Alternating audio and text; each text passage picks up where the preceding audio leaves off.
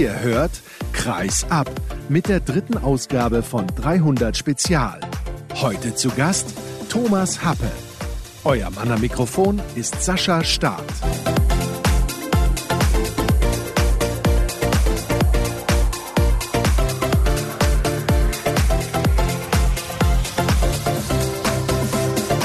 Weiß ja nie, was mich erwartet. Und damit begrüße ich euch zur letzten von drei Sondersendungen zu 300 Spezial, drei von drei. Wenn ich das erste Mal mit einem Interviewpartner spreche, ich weiß auch nicht, was er mir so sagen wird, wie das Verhältnis zueinander ist, ob man direkt auf einer Wellenlänge liegt. Ich wurde hier reingelassen und mit das erste, was mir gezeigt wurde, war ein Album ein Fotoalbum mit Bildern vom Feldhandball. Ich weiß nicht, es muss aus den 50er, 60er Jahren gewesen sein. Ist das richtig so, Thomas Happe? Ja, das ist richtig. Das hing auch jetzt einfach damit zusammen, dass unsere Mutter im letzten Jahr verstorben ist und im Rahmen der Auflösung des Haushaltes diese alten Relikte wieder zum Vorschein kamen. Und von daher gesehen hatte ich das jetzt hier noch liegen. Ansonsten gehöre ich also nicht zu den großen Sammlern. Was mich ja ein bisschen wundert, wenn man so eine tolle Karriere hinter sich gebracht hat, auf die wir gleich zurückblicken. Es gibt wirklich viel zu erzählen. Mit dem OSC Tier Dortmund in die erste Liga aufgestiegen, mit Tusem Essen deutscher Meister geworden, deutscher Pokalsieger geworden, Olympiateilnehmer, Silbermedaille gewonnen. Und dann hast du mir gesagt, ich weiß gar nicht, wo die Medaille liegt. Wie kann das denn sein? Also das finde ich jetzt nicht so schlimm, weil ich einfach denke, man hat die Zeit erlebt, man hat auch das Glück gehabt, Erfolge zu haben. Aber überleg mal, wenn du über die Silbermedaille sprichst, das ist 1984 gewesen. Das sind 38 Jahre her. Und da muss ich einfach sagen, ich denke auch gerne in der Gegenwart und erinnere mich gerne an einige Situationen, falls das Gedächtnis noch hergibt. Aber dass ich jetzt irgendwelche ja, Pokale oder sonstige Sachen in die Wohnung stellen würde, das geht mir dann zu weit. Ist das denn nicht nur zeitlich so weit weg, sondern auch gedanklich tatsächlich? Teilweise ja. Also wir treffen uns, also ich habe nach wie vor Kontakt zu meinen ehemaligen Kollegen aus der Nationalmannschaft oder auch von Tusem Essen auch zum OEC-Tier Dortmund. Und dann wird sicherlich die eine oder andere Anekdote ausgetauscht. Aber ansonsten, selbst wenn man sich mit den Jungs heute trifft, geht es eigentlich um die gegenwärtige Situation. Wir müssen aber heute dringend, wirklich dringend auf die Vergangenheit schauen. Ich freue mich extrem auf dieses Gespräch, weil, das betone ich auch immer wieder, wenn ich solche Gespräche führe, dass mich der Handball der 80er sehr fasziniert, weil das natürlich auch für mich so meine Kindheit war. Da habe ich mich noch nicht so für Sport interessiert. Aber es ist nicht immer so einfach, über die 80er etwas zu finden. Der Handball damals war natürlich noch ein gänzlich anderer als heute. Tusem Essen ist eine, ja, ich will nicht sagen legendäre Mannschaft, aber wenn man sich anschaut, wer da alles so gespielt hat, kann man das, glaube ich, doch so formulieren. Viele tolle Geschichten mit Sicherheit. Der OSC Tier Dortmund damals Bundesligist gewesen, wenn auch nur sehr, sehr kurz.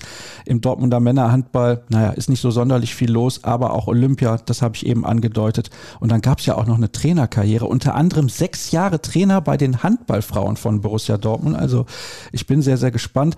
Im Wikipedia-Eintrag steht, also ich fasse das jetzt mal kurz zusammen, war zu schlecht für Schwimmen, musste Handball machen. ja, das scheint wohl so zu stimmen. Aber wenn die Mutter Olympiasiegerin war im Schwimmen, wie kann das denn passieren? Ja, die Situation war natürlich die, dass wir mit der Familie, ich habe zu dem Zeitpunkt zwei beziehungsweise drei Geschwister gehabt. Also drei habe ich immer noch. Eine ältere Schwester, eine ältere Bruder und ein jüngerer Bruder. Und von daher gesehen war es klar, meine Eltern, wir sind umgezogen aus der Dortmunder Innenstadt in den Außenbereich in dem Vorort Wellinghofen. Da gab es den Handballverein, den bekannten Handballverein, der damals hier in Dortmund, also ich sage mal, das Aushängeschild war im Feldhandball, später auch in der Hallenhandballzeit. Und in Wellinghofen gab es nur eine Abteilung, das war die Handballabteilung. Und da meine Mutter ja Schwimmerin war, haben meine Eltern dann die Schwimmabteilung gegründet. Und dann war es normal, dass ich als Spross der Familie, dass ich zum Schwimmtraining gegangen bin. Aber zu dem Zeitpunkt war es auch so, dass man sich als junger Mensch, der überhaupt Sport interessiert war, hat auch in der Schulmannschaft, in allen Mannschaften, ob Handball, Basketball, also alles, wo man sich bewegen konnte, das hat man auch wahrgenommen. Ja, aber die Schwimmerei, muss ich dazu sagen, so richtig Spaß hat mir das nicht gemacht. Also ich habe auch viele Gespräche in der Familie geführt und habe gesagt, also dieses Kacheln ist nicht unbedingt mein Ding. Ich quatsch ganz gerne. Und dann gab es eine Situation beim Training im Wellinghofer Freibad.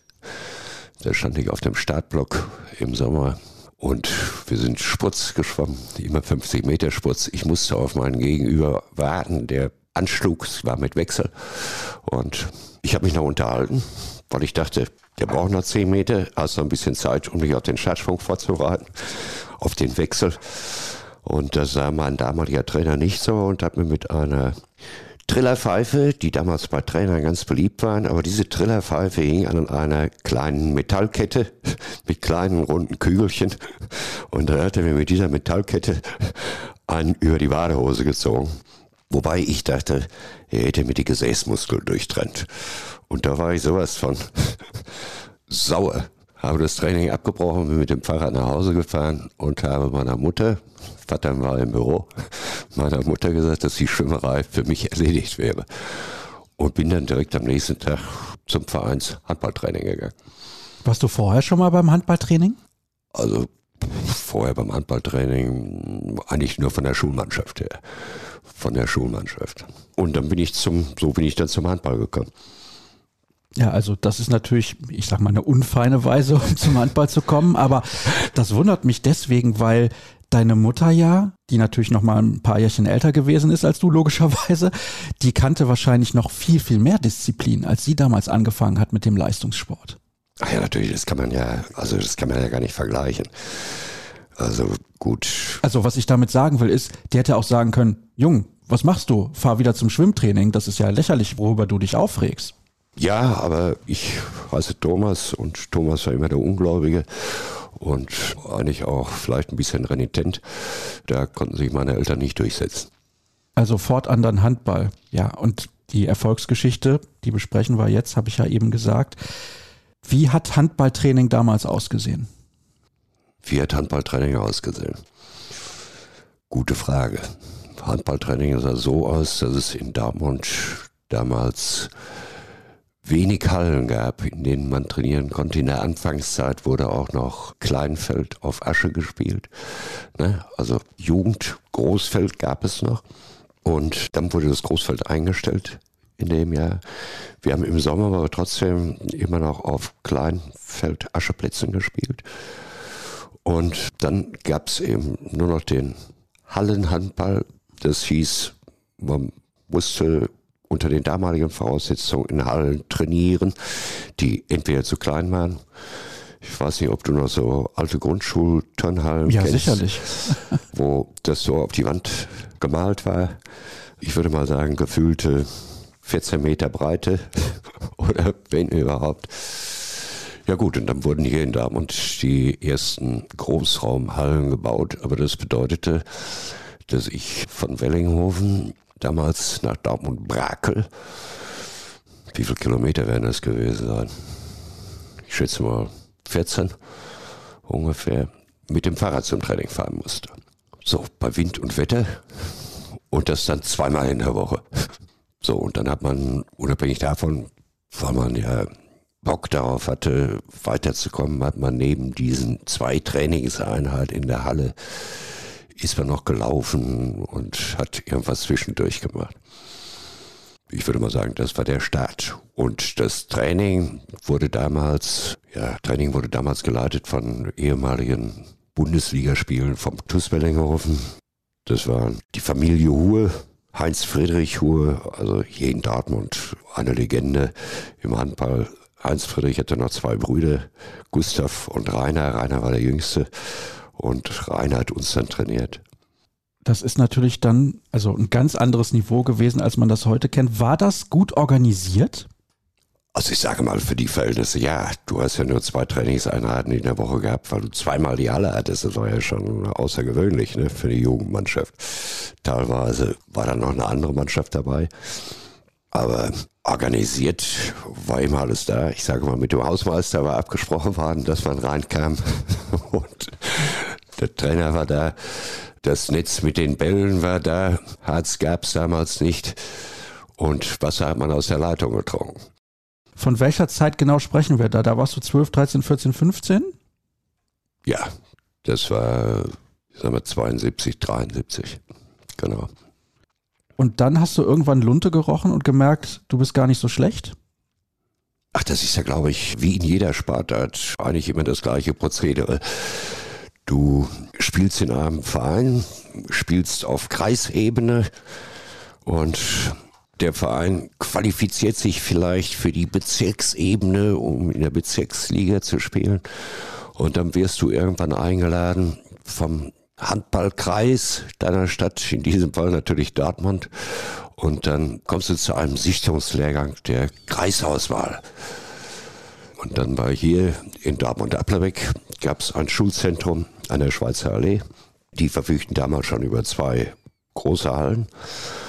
Und dann wurden da die Kreisauswahl-Lehrgänge abgehalten. Und dann gab es erstmal Lehrgänge. Das war alles ganz spannend. Und das Spannendste war daran, dass du an so einem Lehrgang, du musstest dann morgens um 9 Uhr da sein. Und dann wurde bis 11 trainiert, halb zwölf hat man geduscht und ist dann gemeinsam in ein Lokal gegangen und kriegte dann Jägerschnitzel oder Zigeunerschnitzel mit Fritten. Und das alleine war ja schon sensationell. Und dann hat man dann damit das wieder trainiert. Und dann irgendwann gibt's natürlich, ich so Vergleichsspiele zwischen den einzelnen Kreisen. Ganz normal, keine Meisterschaft, sondern Vergleichsspiele. Und dann hast du eben das Glück gehabt, nach so einem Sichtungslehrgang durftest du dann einmal in der Kreisauswahl spielen. Und dann hast du bei diesen Vergleichsspielen ja, vielleicht eine einigermaßen vernünftige Leistung gebracht, sodass du dann wieder berücksichtigt wurdest und dass du dann irgendwann festes Mitglied der Kreisauswahl wurdest. Und dann ging das eben so weiter. Kam der nächste Lehrgang, Bezirksauswahl, dann Westfalen-Auswahl und dann eben westdeutsche Auswahl. Und von der westdeutschen Auswahl ging es dann irgendwann im A-Jugendbereich auch zur A-Jugend-Nationalmannschaft. Das ist aber in jeder Sportart von den Sichtungen her, glaube ich, ähnlich. Zumindest war es damals so. Kam dir dann sehr entgegen eigentlich, dass mit dem TuS Wellinghofen und später mit dem OSC Tier Dortmund zwei Mannschaften in deiner Heimatstadt ja auch auf relativ hohem Niveau unterwegs waren. Ja, das ist aber, also wie viele Sachen im Sport. Meine Eltern nach Wellinghofen gezogen, die Handballabteilung gab es. Gut, die Schwimmabteilung wurde gegründet. Ich bin vom Schwimmen mehr oder weniger zum Handball gekommen bin dann vom TuS Wellinghofen auch zum OECT gewechselt. Aber meine spätere Frau war meine damalige Freundin und mein späterer Schwiegervater war gleichzeitig Vereinsvorsitzender der Handballabteilung vom OECT. Das ah. war Uli Büke. Und der OSC stand natürlich zu dem Zeitpunkt auch gerade für seine hervorragende Jugendarbeit im Vordergrund statt. Und ich weiß es gar nicht, wir sind mit der A-Jugend, damals waren die deutschen Meisterschaften noch in Turnierform ausgerichtet. Das heißt, fünf Mannschaften haben an zwei Spieltagen gegeneinander gespielt. Wir hatten dann Verletzte, wir sind Dritter geworden.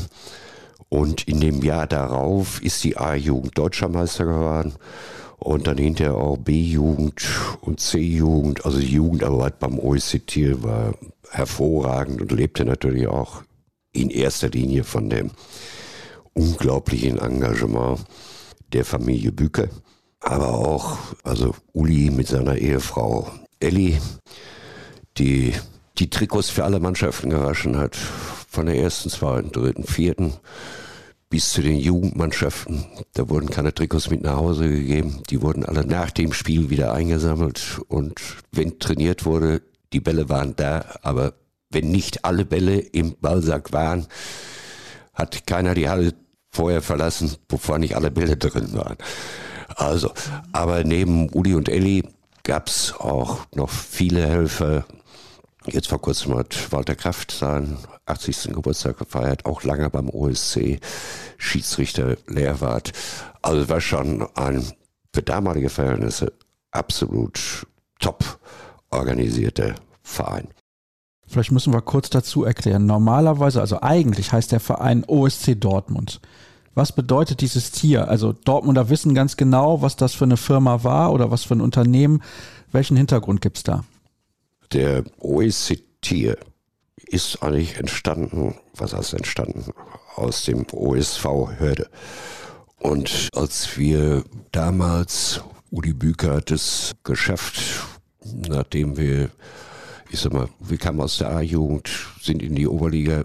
Die erste Mannschaft spielte in der Oberliga. Wir sind ein Jahr später auch mit vielen A-Jugendlichen aufgestiegen in die Regionalliga, haben dann ein paar Jahre in der Regionalliga gespielt. Und da hatte Uli Büker es geschafft, den Kontakt zur Tierbrauerei herzustellen. Und das war für damalige Zeiten ja schon relativ ungewöhnlich.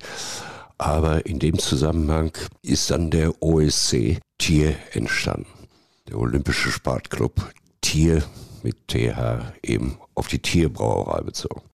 Ja, für alle, die noch nicht in Dortmund gewesen sind, mittlerweile gibt es auch die Tiergalerie. Das ist ein Einkaufszentrum direkt in der Stadtmitte und das hängt natürlich auch mit dem Namen dieser ja. Brauerei zusammen. Ja, das hängt mit dem Namen der Brauerei zusammen, weil die, also jetzige Tiergalerie auf dem Grundstück auf dem Gelände der Tierbrauerei, die ja dann abgerissen wurde, da aufgebaut wurde. Aber der damalige OSV oder OSC Tier bestand ja nicht nur aus der Handballabteilung. Wir haben mit Annegret Richter, wir haben eine so erfolgreiche Leichtathletikabteilung gehabt, mit Annegret Richter, Olympiasiegerin, 100 Meter Sprint, Inge Helden. Also ein klasse Verein mit vielen auch im Leichtathletikbereich mit ganz fantastischen und erfolgreichen Sportlern.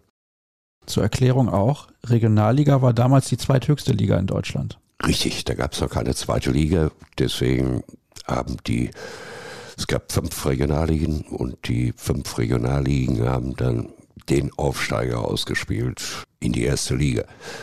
Da musst du ja dann so 18, 20 Jahre alt gewesen sein. Ja, jetzt gut, ja, lass mich überlegen, wir sind aufgestiegen, aufgestiegen in die erste Liga sind wir, glaube 80. Also, da war ich dann 22. 22 Jahre alt. Und das war schon, ich sage für damalige Verhältnisse. Zu meiner Zeit, als ich beim OSC spielte, war der VfL Gummersbach natürlich auch noch die dominierende Mannschaft, auch in Europa. Und da ist man als Dortmunder natürlich immer in der Westfalenhalle gewesen und hat sich die Europapokalspiele vom VfL Gummersbach angeguckt. So, und wenn du dann war beim VfL Gummersbach war es ausverkauft, aber wir haben die beiden, ja, ich sag mal, Entscheidungsspiele zum Aufstieg in die erste Liga gegen die Füchse Berlin gespielt. Und in Berlin, Ergebnis kann ich gar nicht sagen. Also ich glaube, wir haben knapp verloren. Und das Rückspiel war in der Westfalenhalle. Und dann spielst du in der Westfalenhalle und hast dann in der Westfalenhalle plötzlich auch 7000 Zuschauer. Das war schon außergewöhnlich. Und das war ja zu einer Zeit, wo der Handball in Deutschland immer größer wurde. Weltmeister 78 geworden, ein paar Jahre vorher. Dann die DDR, auch wenn es natürlich noch kein vereintes Deutschland war, 1980 Olympiasieger geworden. Als du dann vor 7000 da gespielt hast, Hast du das überhaupt so realisieren können, was das für eine große Nummer war? Der Handball in Dortmund hat ja damals auch verhältnismäßig geboomt. Eben mit dem TuS Wellinghofen hat man einen Lokalrivalen gehabt, der relativ gut war. Dann der OSC Tier, also der Dortmunder Handball, Männerhandball, was man ja heutzutage gar nicht mehr glauben kann, war eine ziemlich große Nummer in Deutschland. Ja, darauf bezogen, auf deine Frage gerade bezogen. Du hast in der Westfalenhalle gespielt, du hast gedacht, du spielst nicht beim OSC, sondern du spielst beim VfL Gummersbach vor einer großen, vor einer großen Kulisse, weil man das ja nicht kannte in der Form. Und du warst einfach froh, dass es mit deinen Kollegen, dass es geschafft hattest. Na, und da spielte Nuka Sadarusic, spielte damals noch, also der langjährige Trainer auch vom THW Kiel, spielte damals in Berlin. Die hatten damals einen riesengroßen Sponsor und von daher gesehen waren wir eigentlich auch Außenseiter. Wir waren Außenseiter. Berlin wurde damals gesponsert von einem Immobilien-Tycoon, will ich immer nennen, Bensko. Und der hatte extrem viel in die Mannschaft investiert. Die Möglichkeit hatten wir in Dortmund ja nicht. Und deswegen war Berlin eben klarer Favorit. Und umso schöner war es, dass wir dem Favoriten, ich sag mal, ein Bein stellen konnten und dass wir aufgestiegen sind. Hat aber nicht so lange funktioniert in der ersten Liga für den OSC Tier. Warum? Weil die Jugendmannschaften, die müssten ja dann eigentlich immer neue Talente hochgebracht haben, so mehr oder weniger. Ja, das schon. Aber da denke ich einfach, dass du selbst wenn du erfolgreiche A-Jugend Spieler hast, die Physis ist auch entscheidend. Als A-Jugendlicher verfügst du in der Regel nicht über eine solche Physis, um in der Bundesliga bestehen zu können. Und das erste Jahr war für uns, für den OSC auch insofern schwierig. Wir hatten keine Halle, in der wir spielen konnten. Wir haben die erste, ich sag mal, Serie, die erste Hälfte der Saison, haben wir unsere Heimspiele in der Dortmunder Eishalle, die oben auch am Westfalenhallengelände liegt, gespielt. Das hieß, das ist eine Eishalle, da wurde ein Holzboden reingelegt. Und ich sag mal, war nicht optimale Voraussetzung, muss man mal dazu sagen. Und gut, wir haben viele Spiele knapp verloren, aber wir hatten auch nicht die Möglichkeit, so, ich sag mal, namhafte Spieler, das Geld war auch nicht da, um die Mannschaft so aufzubauen, um dann tatsächlich in dem ersten Jahr bestehen zu können. Aber der USC ist zwar dann wieder abgestiegen, aber wir sind ja hinterher auch wieder aufgestiegen.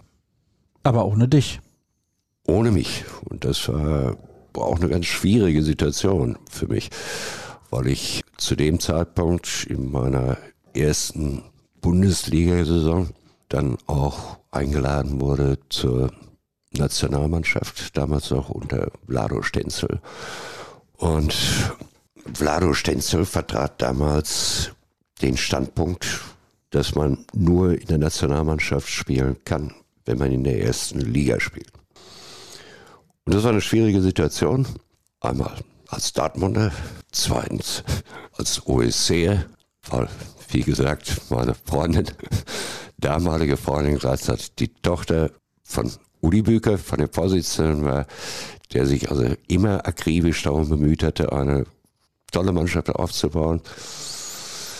Und im Nachhinein kann man sich darüber unterhalten, was mehr Sinn gemacht hätte. Dann zu dem Zeitpunkt kriegte man dann eben auch Anfragen von anderen Handball-Bundesligisten unter anderem hat er auch Tusem angefragt.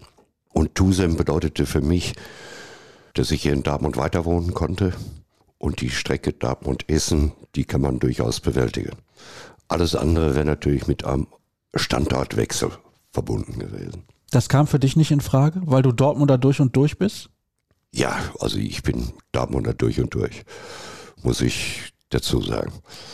Also man hat im Laufe der Zeit dann sicherlich auch wie ist mal den Arbeitsplatz gewechselt, aber ich habe, ich sag mal, meinen Standort Dortmund nie aufgegeben. Wie groß war damals Tusa im Essen? Wir wissen ja, was danach passiert ist mit den Erfolgen Mitte, Ende der 80er Jahre.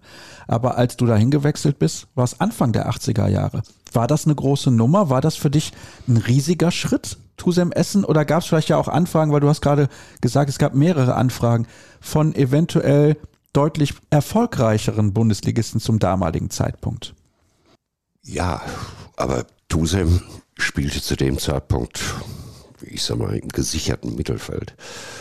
Und wie das immer so ist, es werden Gespräche geführt und du kannst den Leuten in die Augen gucken, kannst glauben, dass das, was der Verein vorhat, dass er es auch tatsächlich so umsetzen will und dass es dann letztendlich auch so umgesetzt wird.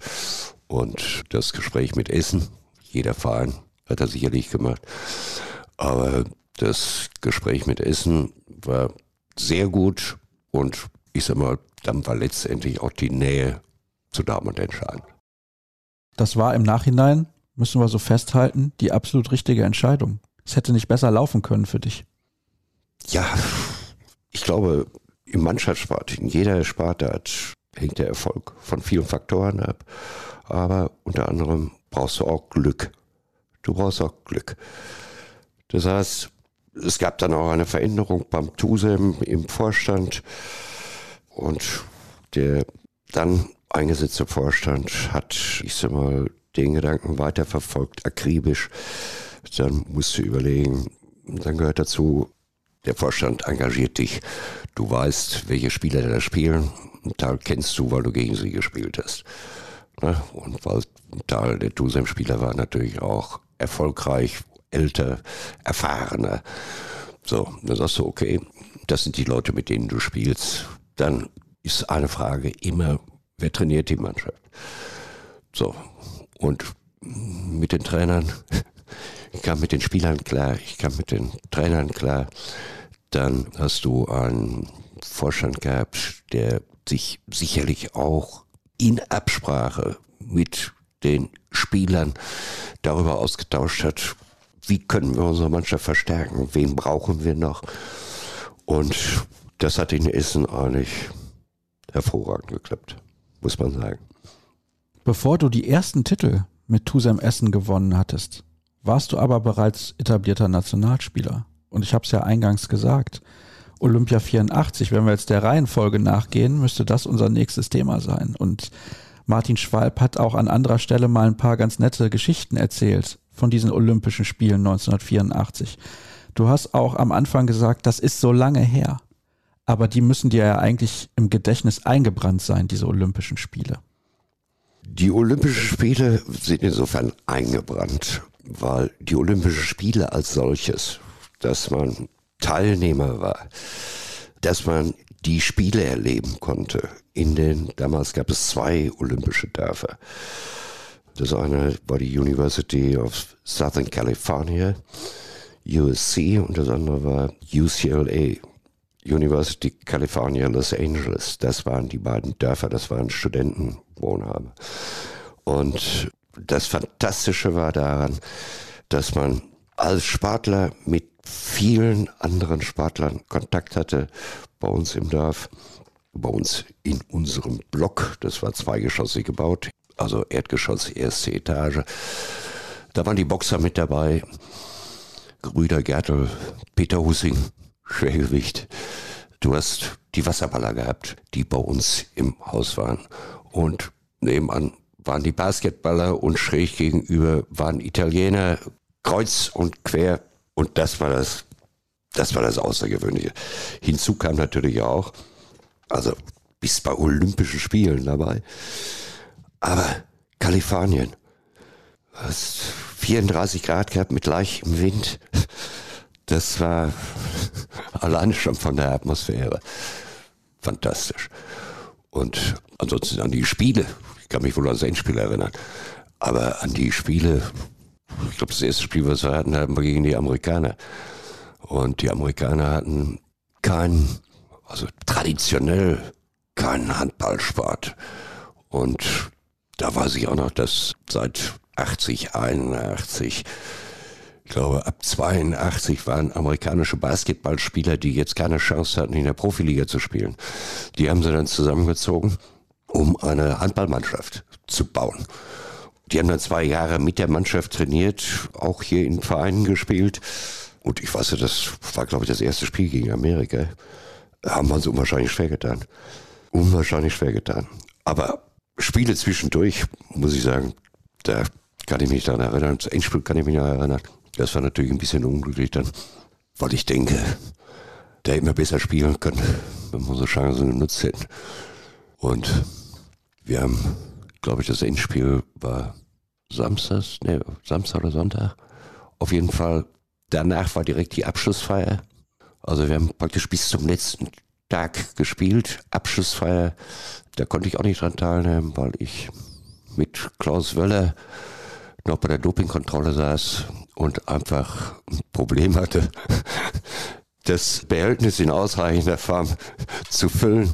Da haben wir, glaube ich, vier Stunden, Klaus Wöller, damals von Berlin, hatte das gleiche Problem. Da haben wir vier Stunden unten in der Kabine gesessen bei den Dopingleuten und als wir kamen, war eigentlich auch die Abschlussfeier schon vorbei. Aber da waren die Olympischen Spiele gut in dem Moment, weil die Siegerehrung ja unmittelbar nach dem Spiel war. Da freust du dich auch nicht über deine Silbermedaille. Hast mit Amtdorf verloren und stehst da und denkst, was haben wir da für Mist gemacht und da für Mist gemacht. Ne? So ist das nicht nachhaben können. Das kommt ja dann später. Aber es kam irgendwann eine Freude über diese Silbermedaille. Ja, Guck mal, man muss sich auch mal so sehen. Wie gesagt, viele Faktoren gehören immer dazu, spielen immer mit. Aber wir sind ins Endspiel gekommen bis zum letzten Tag. Und selbst wenn wir verloren haben mit Abenteuer, zumindest haben wir uns gut geschlagen. Und dass man überhaupt dabei sein konnte, war ja auch schon großartig.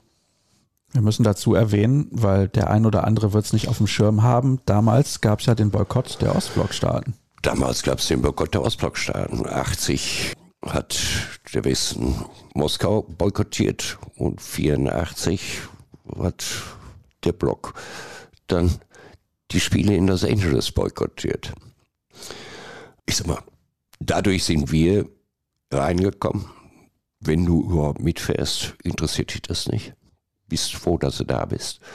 Und 86 bei der Weltmeisterschaft, zwei Jahre später, da waren ja die Ostblockmannschaften, die sonst immer eine große Rolle gespielt haben, haben ja bei der Weltmeisterschaft 86 auch keine Rolle gespielt. Aber Schweden, Dänemark, ne, die Skandinavier, die waren ja damals auch in Los Angeles dabei und die spielten 86 spielen die auch eine entscheidende Rolle. Also da hat es auch eine Verschiebung gegeben zu dem Zeitpunkt, auch auf die Jahre danach bezogen, dass die Skandinavier wieder stärker wurden. Also es war egal, aber darüber denkst du dann hinterher auch nicht mehr nach. Das hörte sich ebenso an, als sei das Erlebnis Olympia für dich fast schon besser, schöner und beeindruckender gewesen, als überhaupt zu spielen. Ja, wenn man das so sagt, eigentlich ja. wenn man das so sagt, eigentlich ja. Weil, also, ich sage das, was die Olympischen Spiele ausmacht. Also, unsere Mutter war ja zweimal bei Olympischen Spielen.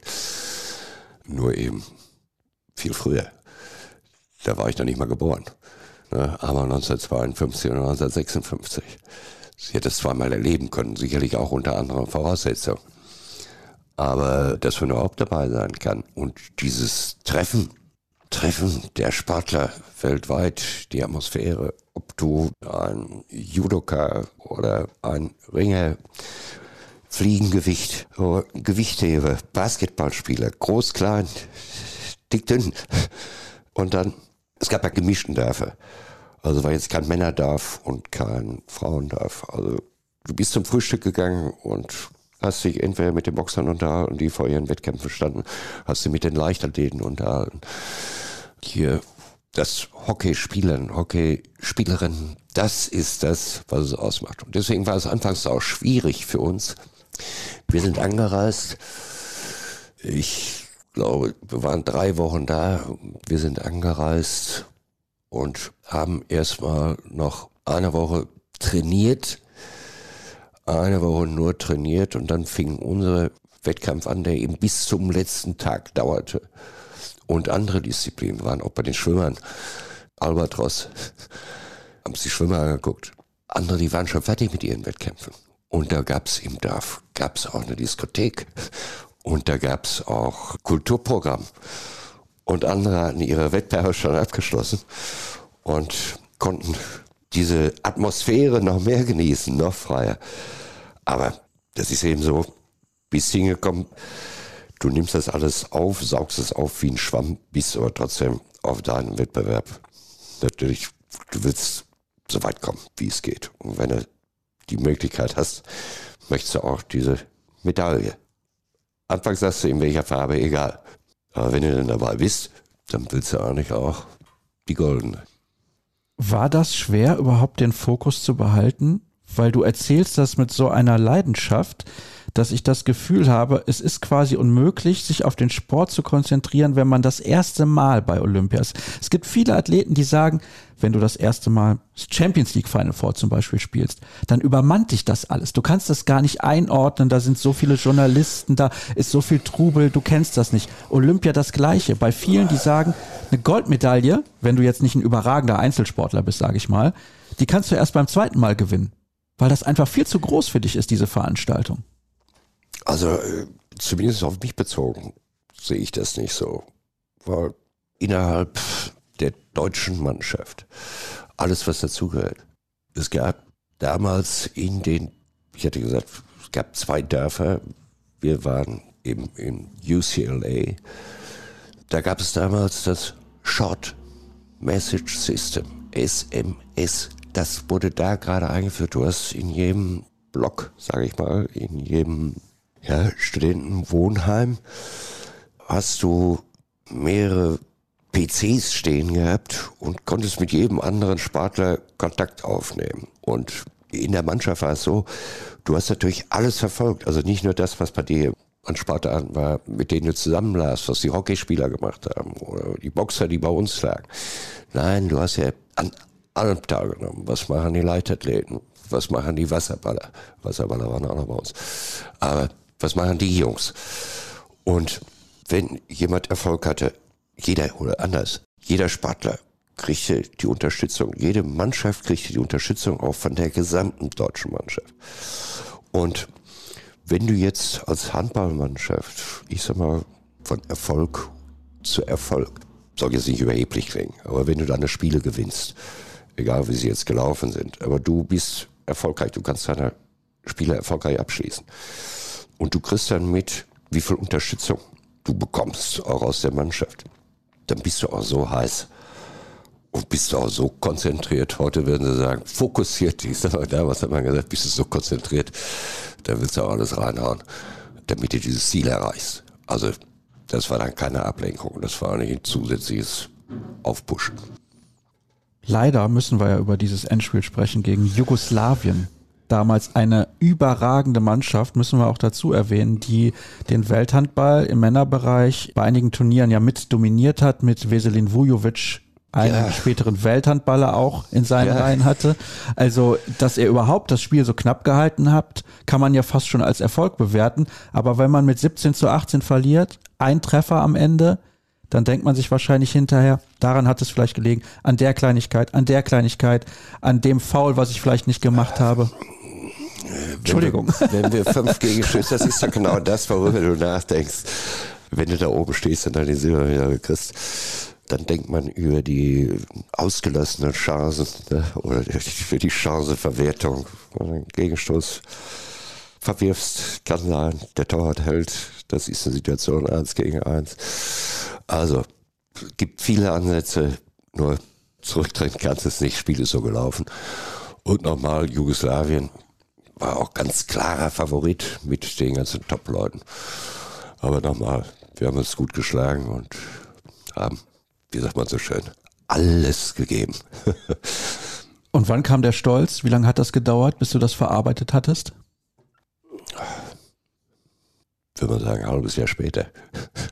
Hat also noch an dir gezehrt, diese Niederlage? Ja, klar. Klar, also bei mir war es so. Ich konnte es nicht so abhaken und konnte sagen, ja, ja, ja. Also, man war froh, aber richtig froh erst nach einem halben Jahr. Weil man auch weiß, man wird vielleicht die Chance auch nie wieder bekommen. Ist sehr unwahrscheinlich. Zum Beispiel auch aus dem Grund. Dann warst du also Mitte 20 und hattest gerade eine Silbermedaille gewonnen bei den Olympischen Spielen und hattest natürlich auch noch keine Ahnung, was da beim Tusem noch alles kommen würde das waren ja dann hinterher die größten Erfolge deiner Karriere.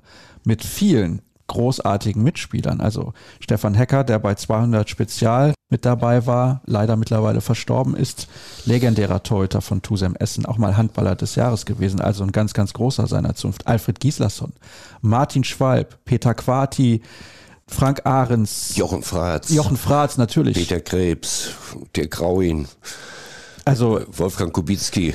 Das sind für damalige Verhältnisse absolute Handballgrößen gewesen. Erik Weiher Rasmussen. Ja, später Ja, also- Trainer der SG Flensburg-Handewitt. Also Ja. das muss man jetzt mal einordnen. Das war damals eine absolute Spitzenmannschaft, auch international. Ja, ich hatte ja vorhin schon erwähnt, wir haben einen engagierten Präsidenten gehabt und auch engagierte Trainer und der Präsident, sag ich mal, als Vereinsvorsitzender, als Geschäftsführer, hat ein unglaublich erfolgreiches und glückliches Händchen gehabt, das Team zusammenzustellen und die Mannschaft zu fahren. Allerdings muss ich auch dazu sagen, er hat sich auch mit seinen Spielern, mit seinen Leistungsträgern ausgetauscht und hat gesagt, wer könnte passen. Nicht nur von der Position her, sondern auch vom Typ. Weil das, ja, ich denke, ganz wichtig ist. Ich meine, übertrag's auf den Fußball. Ne? Du hast top, man meinte hier, Top-Mannschaften. Ich gucke jetzt mal zum BVB. Ich habe natürlich auch noch einen engen Bezug zum BVB. Also, aber unabhängig von der Handballabteilung auch zum Fußball. Du wirst doch wahnsinnig, wenn du dir anguckst, wie die Jungs teilweise da rumlaufen. Da hast du doch das Gefühl, dass diese, ich sag mal, mannschaftliche Geschlossenheit eben nicht da ist. Und das war in Essen damals ein wesentlicher Faktor, dass die Jungs zusammengepasst haben. Unabhängig von ihren sportlichen Qualitäten. Wart ihr alle Freunde?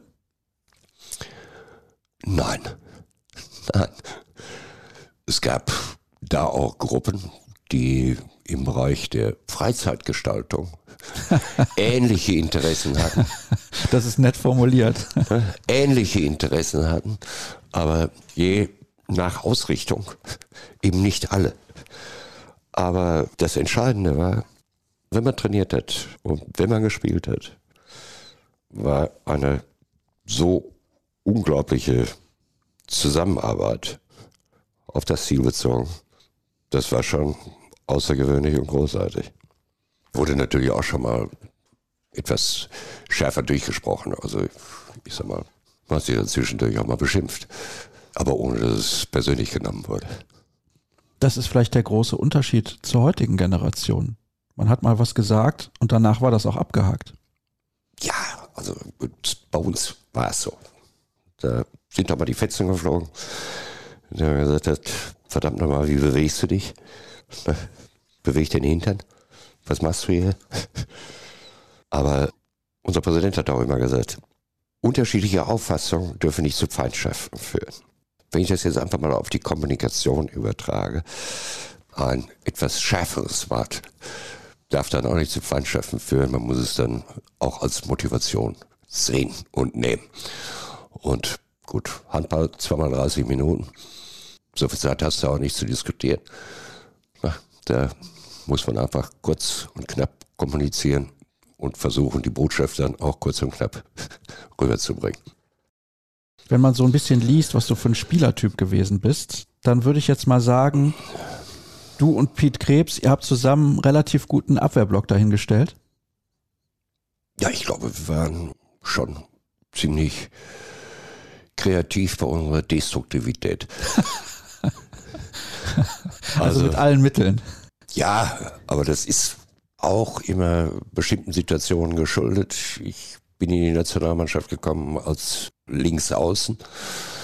Als ich zum Dusem kam, hatte der Dusem dann auch Jochen Fratz verpflichtet. Jochen, jünger, aber auch, also müssen wir gar nicht drüber diskutieren. Also eine andere Qualität noch.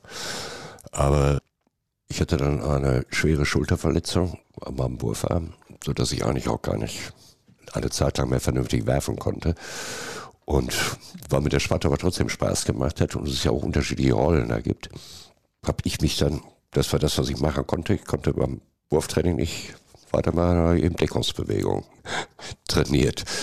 Und mit Pete, wir hatten ja zu unserer Zeit, ursprünglich wurde es ja nur in Jugoslawien gespielt, eine 3-2-1-Deckung, eine, eine offensive Deckungsform. Das bedeutet, da muss man schon beweglich sein. Und das haben wir dann damals relativ gut umsetzen können. Und mit Pete hinten im Zentrum, ich würde mal sagen, Pete, ich glaube, bei mir war es ähnlich, Man spricht ja von peripherem Sehen. Also du nimmst schon wahr, was links und rechts von dir passiert und im Laufe der Zeit entwickelst du natürlich auch eine Erfahrung, dass man sagen kann, aus der Situation kann der Spieler nur noch den oder den Pass geben oder sich so entscheiden. So, und wenn du dann länger zusammenspielst, und wir haben ja länger zusammengespielt, das ist natürlich Erfahrung. So, das haben wir dann, glaube ich, relativ gut gemacht in unserer kreativen Destruktivität. War das auch so der zweite Schlüssel, dass diese Mannschaft von Tusem sich über die Jahre, also ich spreche insbesondere von Mitte der 80er bis Ende der 80er Jahre eigentlich kaum verändert hat, dass die wichtigen Schlüsselspieler alle diesem Verein treu geblieben sind. Ihr habt ja dann in der Grugerhalle auch regelmäßig vor ausverkauftem Haus gespielt. Das war damals in Essen und auch, ich glaube, in Deutschland insgesamt eine ganz, ganz große Nummer, Tusem Essen.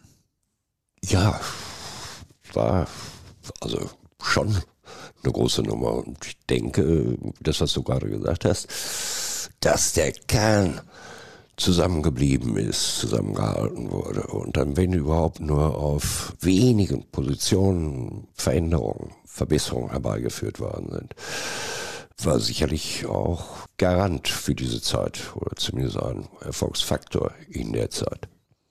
Jetzt haben wir gerade über Abwehrspieler gesprochen, also ja. über deine Stärke, du und Pete Krebs. Pete der vielleicht auch reinhört, da bin ich mir sogar relativ sicher, wenn ich ihm das zukommen lasse, dass er das mit Freuden hört und nochmal ein bisschen zurückdenkt an die damalige Zeit. Auch da gab es natürlich große Triumphe, aber auch bittere Niederlagen. Europapokalfinale der Landesmeister. Erinnerst du dich da noch dran? Ach ja, ja, ja, ja, ja, ja. Das war, äh, ja, das war schon eine bittere Veranstaltung. Wir haben gegen Minsk Juri Schewzow und Co. Und wir haben zur Halbzeit, ich glaube, wir haben sogar mit acht Toren geführt.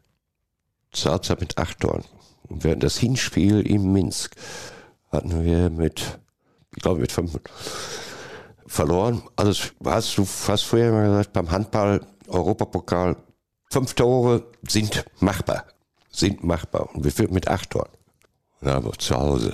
Also eigentlich vor dem eigenen Publikum kannst du den Deckel drauf machen.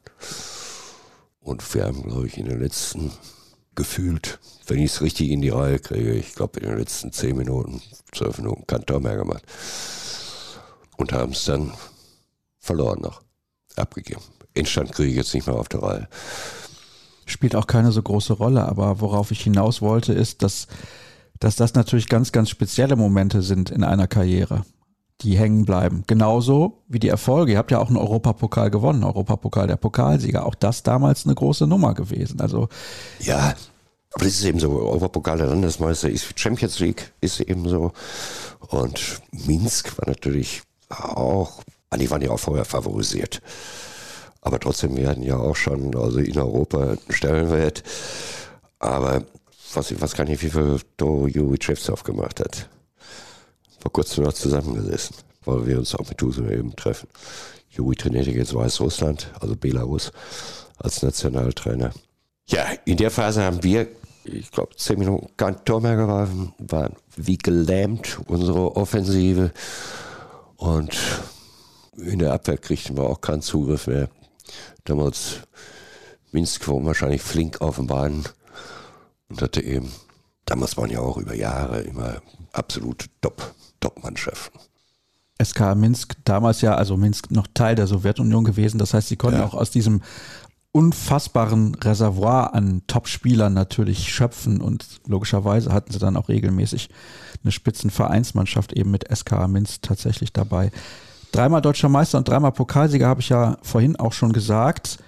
Ihr habt die Bundesliga, ich will nicht sagen dominiert, aber ihr wart schon Level über den meisten Mannschaften damals, muss man so sagen. Ja, ich glaube zu dem Zeitpunkt, ja. Zu dem Zeitpunkt hatten wir im VfL Gummersbach oder Großwaldstadt, das war ja zu meiner Jugendzeit, die ja eigentlich die Bundesliga immer dominiert hatten. Da haben wir den TV Großwaldstadt und den VfL Gummersbach abgelöst. Der THW Kiel spielt zu dem Zeitpunkt noch nicht so eine große Rolle. Wir waren zwar immer im oberen Drittel mit dabei, aber die haben wir dann später, die Bundesliga, jahrelang dominiert. Und tun das ja teilweise heute immer noch. Warum ist das irgendwann auseinandergebrochen? Weil einfach diese Generation dann zu alt war, weil es nicht mehr ging und nicht mehr genug nachkam? Weil diese Kameradschaft vielleicht auch verloren gegangen ist? Ja, schwer zu sagen, schwer zu sagen. Also ich habe aufgehört, 93 habe ich aufgehört zu spielen und war dann eine Zeit lang noch, ich sag mal, sportlicher Betreuer. Gab es noch keinen Vorstandssport, technischen Leitersport. War immer schwieriger zu dem Zeitpunkt, entsprechende Typen nach Essen zu holen.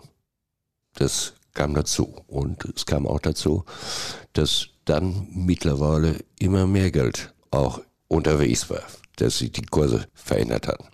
Und ich glaube, da war selbst für einen top geführten Verein wie Essen schwierig, schwierig, da auf Dauer mitzuhalten. Dazu fehlten, glaube ich, dann auch die finanziellen Möglichkeiten. Gunnar Jäger hat in dem ersten Interview von 300 Spezial erzählt, dass es auch ein Rieseneinschnitt war, dass Spieler aus dem Osten mit dazugekommen sind. Also aus Ostdeutschland, meinte er damit konkret, weil sie plötzlich selbstständig waren sozusagen und vorher alles immer vorgegeben war. Ich weiß nicht, ob ihr dann auch Spieler aus dem Osten in eurer Mannschaft hattet. Und was noch dazu kam, dann halt irgendwann das Bossmann-Urteil, aber da hast du ja nicht mehr gespielt. Aber wie hast du das erlebt? Hattet ihr überhaupt Spieler aus Ostdeutschland dann beim Tuser mit dabei? Überlege gerade. Ich kann mich nämlich so spontan an keinen erinnern, um ehrlich zu sein. Zumindest keinen großen Namen oder dass es mehrere gewesen wären. Nein. Hatten wir nicht. Du hast ja damals die Situation gehabt, dass du, also war ja vor dem Bossmann-Urteil, dass du nur zwei Ausländerpositionen besetzen konntest. Und damals war es ja auch so, wenn du einen russischen Spieler verpflichten wolltest. Meine Tusem hat ja Russen gehabt. Wir haben Tutschkin, Alexander Tutschkin. Das war der erste, der rauskam, bevor er seine Handball-Nationalmannschaftskarriere beendet hatte. Ansonsten kamen die Russen ja nur, die wurden ja nur, oder anders formuliert, die haben ja nur ihre Freigabe bekommen, um einem anderen Verband zu spielen, wenn ihre internationale Karriere der Nationalmannschaft Russlands, wenn die beendet war. Und Alexander Tutschkin, die ist ja mit 22 zu uns gekommen, war ja überhaupt der jüngste Spieler, aber jetzt aus Ostdeutschland, aus der DDR, kann ich mich nicht da erinnern. Und wie meint Gunnar das? Wie hat er das gemeint? Meint er das, ich sag mal, in unserer Zusammenführung, dass da plötzlich, dass es unterschiedliche Auffassungen gegeben hätte?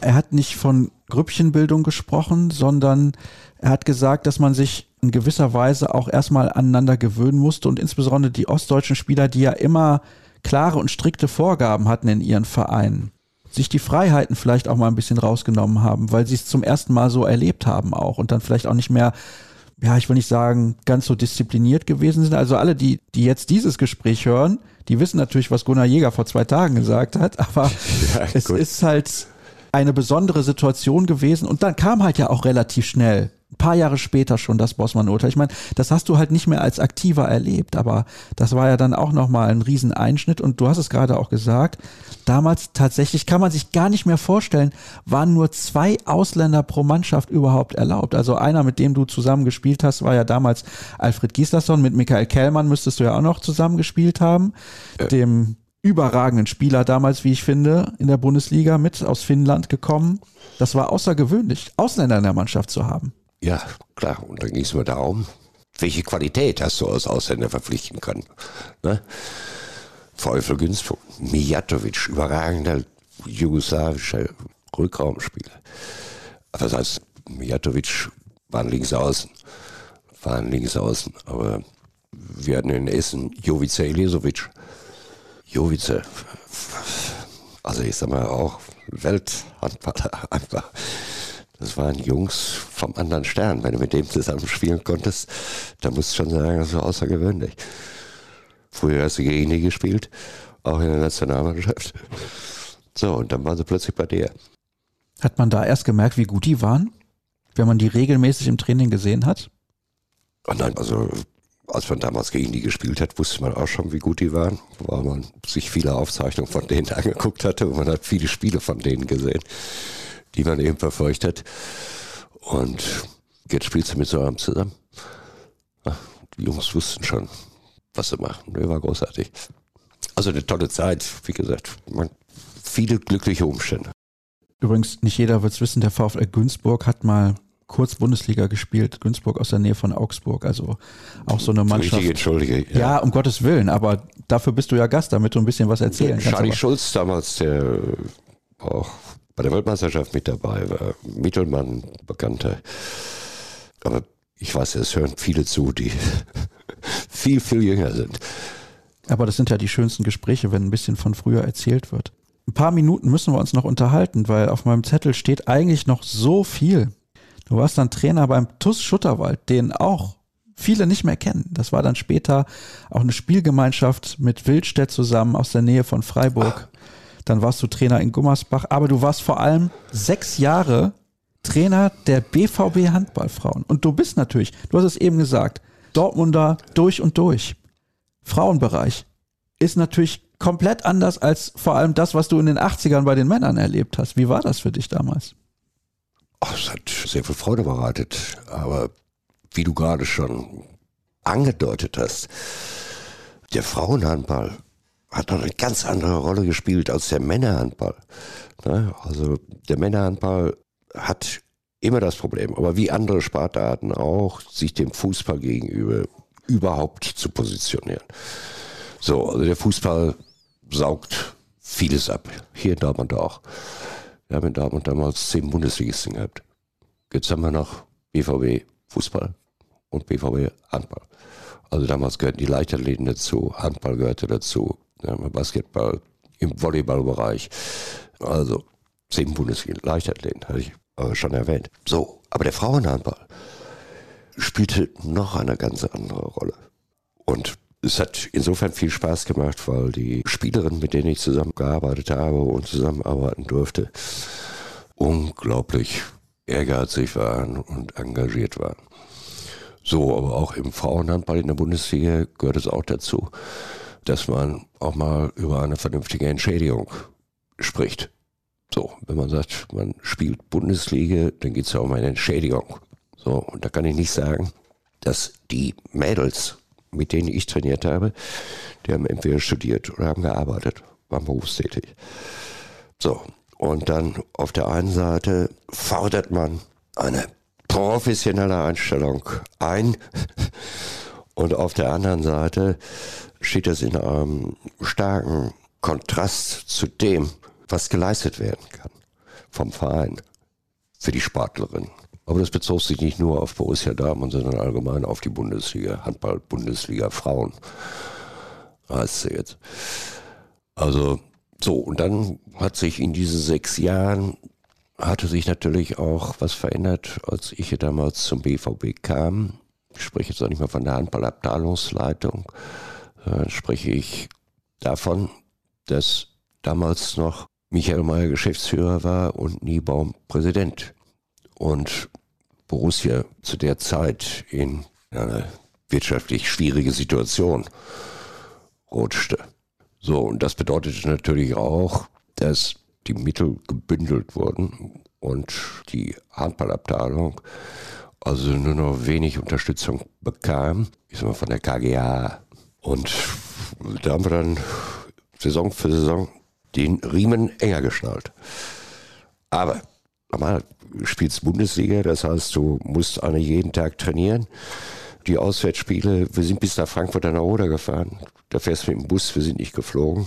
Ja, sind wir früher so so fast nur im Bus gefahren. Und bis Tage unterwegs. Und da musst du den Mädels auch irgendwo eine Möglichkeit geben, dass sie sagen können, dass sie in dem Bereich Profis, dass sie nicht aufhören zu spielen und damit ihren Lebensunterhalt schon gesichert haben, ist auch klar. Aber das muss einfach ausgewogen sein. Ist das dann auch ein Grund gewesen, warum du 2008, obwohl ihr aufgestiegen seid in die erste Liga, gesagt hast, ich mache das nicht weiter? Weil nach sechs Jahren hast du ja auch eine spezielle Verbundenheit zu dem Verein. Zudem war es ja auch ein bisschen dein Verein, weil du Dortmunder bist, kommt ja auch noch dazu. Und ich glaube, als Dortmunder arbeitet man generell gerne für Borussia Dortmund. Dann noch als Handballer, der du warst, diese Mannschaft trainieren zu können, war eigentlich für dich eine relativ optimale Situation. Ihr steigt auf in die erste Liga und du sagst, nee, danke, tschüss. Ich denke, zu dem Zeitpunkt war es auch so. Es gab auch Veränderungen bei uns in unserer Abteilungsleitung und da muss man auch einfach sagen, es gibt dann, wie so oft im Leben, es gibt unterschiedliche Auffassungen. Und ich habe es vorhin schon erwähnt, unterschiedliche Auffassungen dürfen nicht zu Feindschaften führen und da muss man einfach einen Weg finden, der beiden Seiten gerecht wird. Und das ist so geregelt, sechs Jahre ist auch eine Zeit, sehe ich in jedem anderen Bereich so, wenn du sechs Jahre mit den gleichen Leuten zusammenarbeiten würdest, entweder veränderst du die Mannschaft permanent, wie willst du dich als Trainer, als Einzelperson immer wieder neu erfinden? Das heißt, also, du hast irgendwo deinen Stil und deinen Weg. Und ob ich in Essen gespielt habe, lange unter vielen Trainern, irgendwann gibt's auch einfach Ermüdungserscheinungen. Das heißt, wenn ich das als Sparta sehe und ich komme zum Training und ich habe schon ungefähr eine Idee, was ich beim Training mache, ungefähr eine Idee. Und der Trainer sagt das und das und das. Dann sagst du als Sparta auch schon mal, ja, na, also gibt Ermüdungserscheinung. Und ich denke, nach sechs Jahren war das auch durchaus der richtige Schritt. Und interessiere mich nach wie vor dafür, freue mich, dass sie jetzt so gut dastehen. Ja, sind ja top. Also mit André Fuhr einen guten Trainer haben, gute Spielerin haben. Also das freut mich und freue mich, dass es neben dem Fußball dann zumindest noch einen Bundesligisten gibt. Und ich würde mich, ich habe mir selbst jetzt noch kein Spiel angeguckt. Allerdings Corona-bedingt, weil ich jetzt nicht wusste, wie viele Leute können rein, wer kann da kommen, würde den Mädels wünschen, dass sie zukünftig auch den Zuschauerzuspruch bekommen, diese verdienen. Aber jetzt komme ich nochmal darauf zurück. Trainingsmöglichkeiten. Trainingsmöglichkeiten. Ich habe damals über Dortmund gesprochen, OSC oder TuS Wellinghofen, als wir mit dem Fahrrad nach Brakel fahren mussten. Wir hatten ja eine, als ich BVB trainiert habe, eine ähnliche Situation.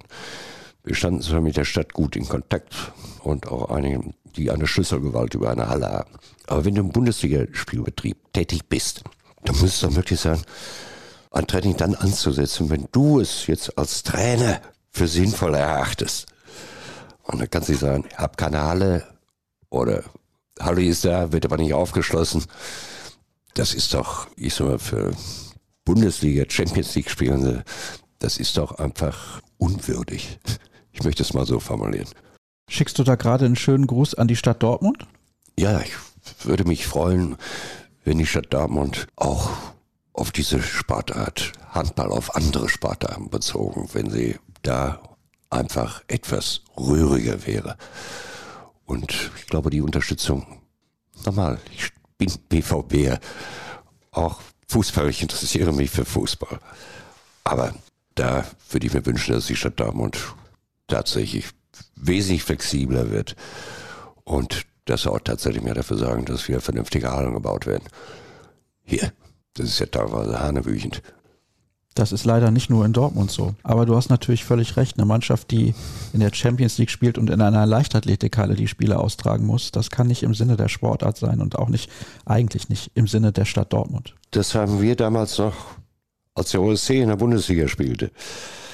Tusam Essen, OSC Dortmund gegen Tusam Essen, haben wir in der Könighalle auch schon gespielt. Die Halle Wellinghofen ist gebaut worden 1981, glaube ich, als wir aufgestiegen sind. Deswegen habe ich gesagt, wir haben erst in der Eishalle gespielt. 81, 40 Jahre her. Halle Wellinghofen bis jetzt die größte Halle. Wir haben Dreifachturner, eigentlich Schulturnhallen, um zu trainieren, die teilweise marode waren. Hachenay wurde gesperrt. Applerbeck, glaube ich, gesperrt. Nicht nutzbar. Nein, also finde ich unfassbar. Finde ich unfassbar. Wenn man dann auch daran denkt, wie wichtig der Sport für den Menschen ist. Bewegung, für die Gesundheit des Menschen. Es ist ein Trauerspiel, anders kann man es nicht sagen. Ich begleite dich da komplett bei der Formulierung. Begleitest du mich denn auch dann zum Heimspiel in den Champions League Playoffs, wenn die BVB-Frauen gegen Metz spielen? Wenn du sagst, du möchtest, dass wieder mehr Leute in die Halle kommen? Deine Chance jetzt Ende März. Auch wieder bei den BVB-Frauen selber mal vorbeizuschauen? Oder hast du das vor der Pandemie auch regelmäßig noch gemacht? Vor der Pandemie habe ich es mehr oder weniger regelmäßig gemacht, weil vor der Pandemie auch meine Mutter, also ein begeisterter und enthusiastischer Fan der Handballfrauen war. Und Mutter hier in Wellinghofen wohnte und dann immer zu den Heimspielen gegangen ist. Und da sind wir dann zusammengegangen. Also, wann spielen die gegen Metz? Ende März, letztes Märzwochenende. Ich werde dich nochmal dran erinnern. Ja, wäre ich gerne dabei, würde gerne deine Anlagen folgen. Das kriegen wir hin. Jetzt habe ich noch eine Frage, die ich stellen muss. Und ich bitte ausdrücklich um eine nicht ausweichende Antwort. Wenn du ein Spiel nochmal spielen dürftest, das Olympiafinale 84 oder das Rückspiel im Europapokal der Landesmeister, welches wäre das und warum? Also du hättest die Chance, entweder die Goldmedaille zu gewinnen oder Europapokalsieger der Landesmeister zu werden. Dann muss ich sagen, dann würde ich in Los Angeles gerne nochmal spielen. Und dann versuchen, die goldene Schale noch zu holen. Das ist eine eindeutige Antwort. Das bleibt so im Gedächtnis. Das ist so eingebrannt. Diese Olympischen Spiele sind, glaube ich, etwas, was du nie im Leben vergessen wirst. Deswegen, du kannst das nicht vergleichen. Du kannst eine Handball-Weltmeisterschaft auch nicht vergleichen. Handball-Weltmeisterschaft, Schweiz, Wintertour. Du fährst mit deiner Mannschaft in ein Hotel, wohnst im Hotel, fährst vom Hotel aus zum Training und vom Training wieder zurück ins Hotel, isst, spielst. Dann fährst du vom Hotel zum Spiel, spielst, wieder zurück ins Hotel. Olympische Spiele, Darf, Unterkunft, was alles aus deinem engsten Umfeld, ich sage mal Umfeld im Sinne auch von Radius, alles ist interessiert. Das ist das, was es ausmacht. Also selbst wenn du Weltmeister werden würdest, aber das kannst du mit der Atmosphäre nicht vergleichen. Dann würdest du spielen, dann hast du dein, dein Weltmeisterschaftsspiel gewonnen. Klar, auch unfassbar gut. Aber das kannst du mit der Atmosphäre, mit dem Drumherum von Olympischen Spielen nicht vergleichen. Spätestens jetzt sollte jeder verstanden haben, warum die Athleten immer von den Olympischen Spielen schwärmen. Thomas, ich wusste vorher wie immer nicht, was mich erwartet. Es sind deutlich mehr als die normalen 60 Minuten geworden, die wir heute miteinander gesprochen haben. Herzlichen Dank, dass du mich hier als Gast begrüßt hast und dass ich dich als Gast begrüßen durfte in der Sendung. Es hat mir unfassbar viel Spaß gemacht und das waren sie, die drei Sondersendungen zur 300. Folge von Kreisab. Ich hoffe, euch hat's draußen auch Spaß gemacht. Nächsten Montag geht's natürlich schon weiter. Wir haben gerade erst Donnerstag oder vielleicht auch Wochenende, wenn ihr diese Sendung hört. Aber am Montag geht's natürlich schon weiter mit der nächsten regulären Ausgabe. Und wenn ihr dort reinhören wollt, bekommt ihr alle Informationen wie immer bei facebook.com slash kreisab, bei Twitter at kreisab und bei Instagram unter dem Hashtag und Accountnamen kreisab. Danke für eure Zeit, dass ihr so fleißig reingehört habt in den vergangenen Tagen und wir hören uns bald wieder. Tschüss.